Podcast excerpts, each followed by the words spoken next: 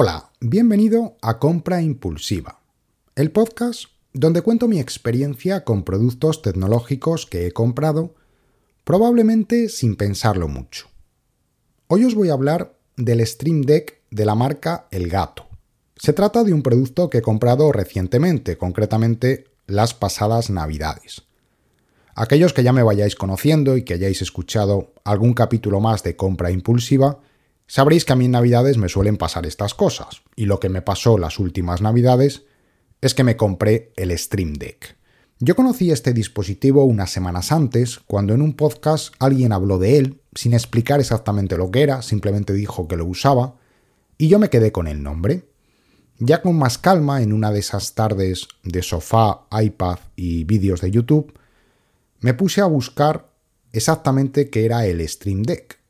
Y en el momento que vi un par de vídeos, enseguida me di cuenta de que si a mí me funcionaba para mis circunstancias eh, particulares de mi trabajo, iba a resultar muy útil y muy productivo. Y directamente me lo compré sabiendo que quizás me funcionara o quizás lo tendría que devolver inmediatamente. ¿Qué es el Stream Deck? El Stream Deck es un dispositivo cuadrado, más o menos pequeño, tendrá unos 4 o 5 centímetros de ancho por 3 centímetros de alto, y que queda muy bien situado en equipos de escritorio debajo de la pantalla. De manera que lo tenemos pues entre el teclado y el monitor, siempre a la vista y siempre a mano. Y es un dispositivo formado por una serie de botones. Eh, ¿Cuál es la gracia de este dispositivo? Bueno, pues la gracia es que esos botones son totalmente configurables. Stream Deck nació en su origen como un panel de control para eh, los directos en streaming.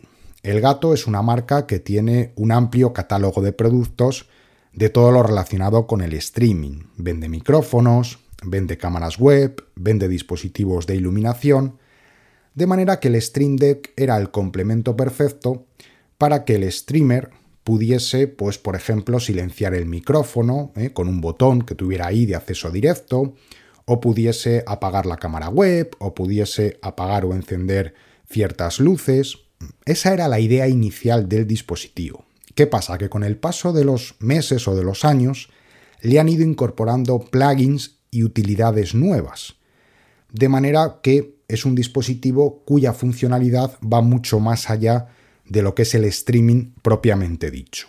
Yo os voy a contar para qué lo uso yo y por qué a mí me ayuda a eh, ser más productivo en el día a día en mi trabajo. Eh, fijaros, yo no tenía nada claro si me iba a funcionar o no, porque yo, aunque trabajo con un Mac, realmente yo lo que hago es conectarme por TeamViewer al ordenador de mi empresa y una vez que estoy conectado al ordenador de mi empresa, hago una conexión a escritorio remoto al servidor de mi empresa. Es decir, hago una doble pirueta para eh, trabajar todos los días. Y yo trabajo con las aplicaciones que están instaladas en el equipo de mi oficina o en el servidor de mi oficina. Las aplicaciones que yo tengo instaladas eh, localmente en el Mac, pues son aplicaciones que yo las utilizo para mi trabajo de una manera bastante, bastante residual. Bien, entonces, ¿para qué utilizo yo este dispositivo? Eh, en primer lugar, tengo un par de botones para abrir aplicaciones. Esta es la utilidad quizás más simple. Dices, vale, David, pues para eso no, hace falta que te gastes el dinero, está clarísimo, ¿no? Porque con el Spotlight o con un acceso directo, con el dock, pues abres una aplicación y es exactamente lo mismo. Sí, es cierto, evidentemente para esto no te lo compras, ¿no? Simplemente yo el dock le tengo muy lleno de aplicaciones y he colocado ahí un par de aplicaciones más que de vez en cuando uso, pues para tenerlas más accesibles y ya está. Más cosillas que utilizo. Eh, lo utilizo también para silenciar o activar el micrófono. Mi micrófono no tiene botón de mute, no tiene botón de silenciar, de manera que me viene muy bien tener ahí dos botoncitos para poder activar o silenciar el micrófono, porque yo hago bastantes videoconferencias y la verdad es que me viene muy muy bien. Eh, la principal utilidad para lo que yo estoy eh, usando este producto es para eh, combinaciones de texto o textos guardados. Es decir, tú puedes asociar a cada uno de los botones del Stream Deck una combinación de teclas o un texto entero, lo que quieras. Y esto lo utilizo como plantillas de mail o plantillas de comunicaciones que ocasionalmente tengo que hacer a mis clientes. Eh, está claro que Outlook, Microsoft Outlook, que todos conocemos, pues eh, tiene plantillas de mail. Y yo eso lo he intentado usar, pero por lo que sea no he logrado integrarlo en el día a día de mi trabajo. Al final muchas veces no me acuerdo que existen, no me acuerdo que están ahí, me cuesta encontrar el icono, no, lo he llegado a integrar. Son de esas cosas que lo intentas, pero que en el día a día pues no, no salen de manera natural y al final acabas desechándolas. Entonces lo que he hecho ha sido colocarme en el Stream Deck una serie de botones con determinadas plantillas o determinadas comunicaciones que yo ocasionalmente tengo que realizar a mis clientes. Y ahí es donde yo tenía la duda de si esto iba a funcionar o no. ¿Por qué? Al final eh, toda esta configuración de los botones la realizas con una aplicación que te tienes que descargar en el Mac. Entonces eh, es una aplicación bastante sencilla, pero eh, no deja de ser una aplicación que lógicamente está localmente instalada en el Mac. De manera que tú, mm, para cada uno de esos botones, pues tienes que decirle, cuando yo pulse este botón, tienes que escribir todo este texto, puedes eh, lógicamente indicarle las tabulaciones, los espacios, absolutamente lo que quieras, de manera que teóricamente cuando tú pulsas el botón correspondiente es como un teclado rápido que, que te autocompleta el texto perfectamente. Entonces, claro, yo ahí tenía la duda porque, como os he dicho antes, al trabajar con el TeamViewer y al trabajar con una conexión a escritorio remoto, eh, yo digo, pues no sé si realmente esto va a funcionar. Bueno, pues funciona. ¿eh? Sorprendentemente funciona. Aplicaciones como por ejemplo Text Expander o los propios atajos de teclado de, Mac o de, Apple no funcionan en conexión a escritorio remoto, no funcionan con el TeamViewer y sin embargo esto a mí me está funcionando. Entonces, eh, al final es muy útil el poder tener esos botones con esas plantillas. Entonces yo pulso el botón, automáticamente se me eh, genera el mail súper, súper rápido. Lo único que tengo que hacer es cambiar el nombre del cliente y ya está. ¿Para qué lo utilizo también en, cuanto a estos textos memorizados, por así decirlo? También lo utilizo mucho eh, porque a veces estoy ocupado, estoy hablando con un cliente o estoy, bueno, pues eh, muy liado con, con algún tema y a través del Teams eh, algún compañero de trabajo me solicita algo, ¿no? Oye, llámame que tenemos este, este tema o tenemos que ver aquella otra cosa o lo que sea. Vale, entonces para eso lo que tengo son eh, un par de respuestas automáticas. Algo tan sencillo como, eh, disculpa, ahora no puedo hablar, te llamo un poco más tarde. O estoy conectado con un cliente, mm, permíteme que te llame más tarde. Lo que sea. Entonces tengo esos dos botoncitos de manera que si estoy a lo mejor muy liado, simplemente pulso ese botoncito y automáticamente le contesto al, eh, al compañero por Teams o por el chat o lo que sea.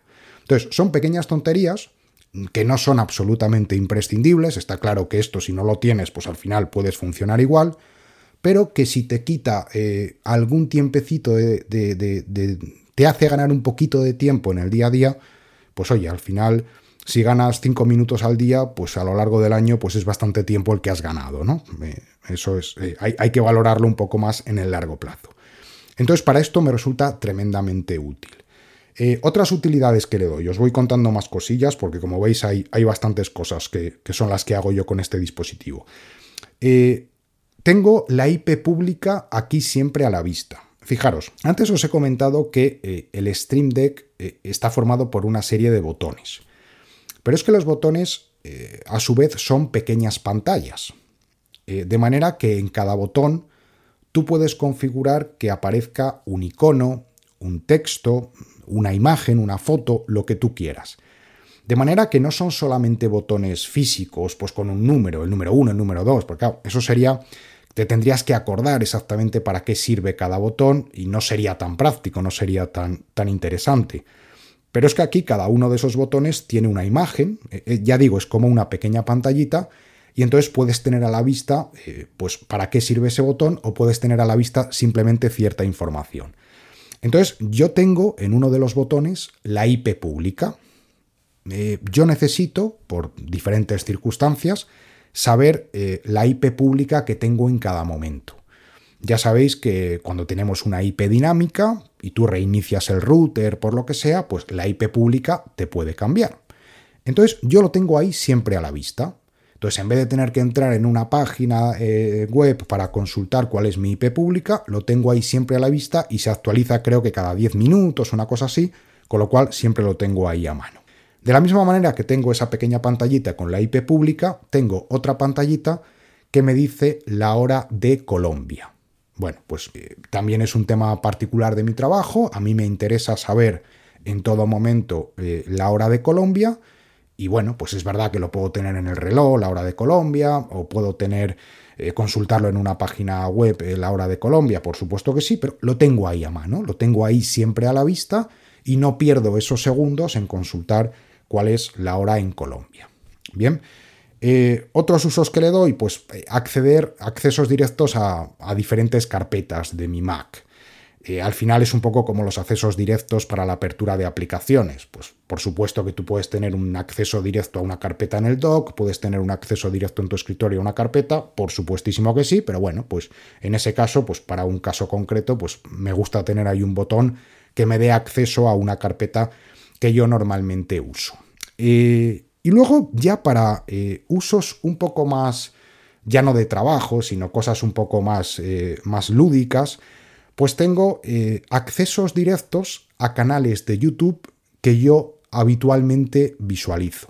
Y además esto es una cosa muy curiosa, me sorprendió mucho lo bien que funcionaba. Porque tú seleccionas el canal de YouTube que quieras, lógicamente con la URL, la copias y la pegas, y lo que el Stream Deck hace es que te busca automáticamente el último vídeo publicado. Te coloca la imagen del canal, eh, es decir, cualquier canal de YouTube que se os venga a la cabeza, pues vais a ver ahí el logotipo del canal o la imagen del canal. Y justo debajo del logotipo del canal veis el último vídeo publicado con la duración del vídeo. Y entonces el Stream Deck cada X minutos, ya digo, no sé si son cada 10 minutos, cada 30 minutos o lo que sea, busca el último vídeo eh, que se ha publicado en ese canal y te lo coloca ahí. De manera que cuando tú quieras visualizar ese vídeo, pues simplemente pulsas y se abre el vídeo. ¿eh? No tienes que ir, entrar en internet, buscar el vídeo, tal, tal, tal. No, es súper rápido, súper directo.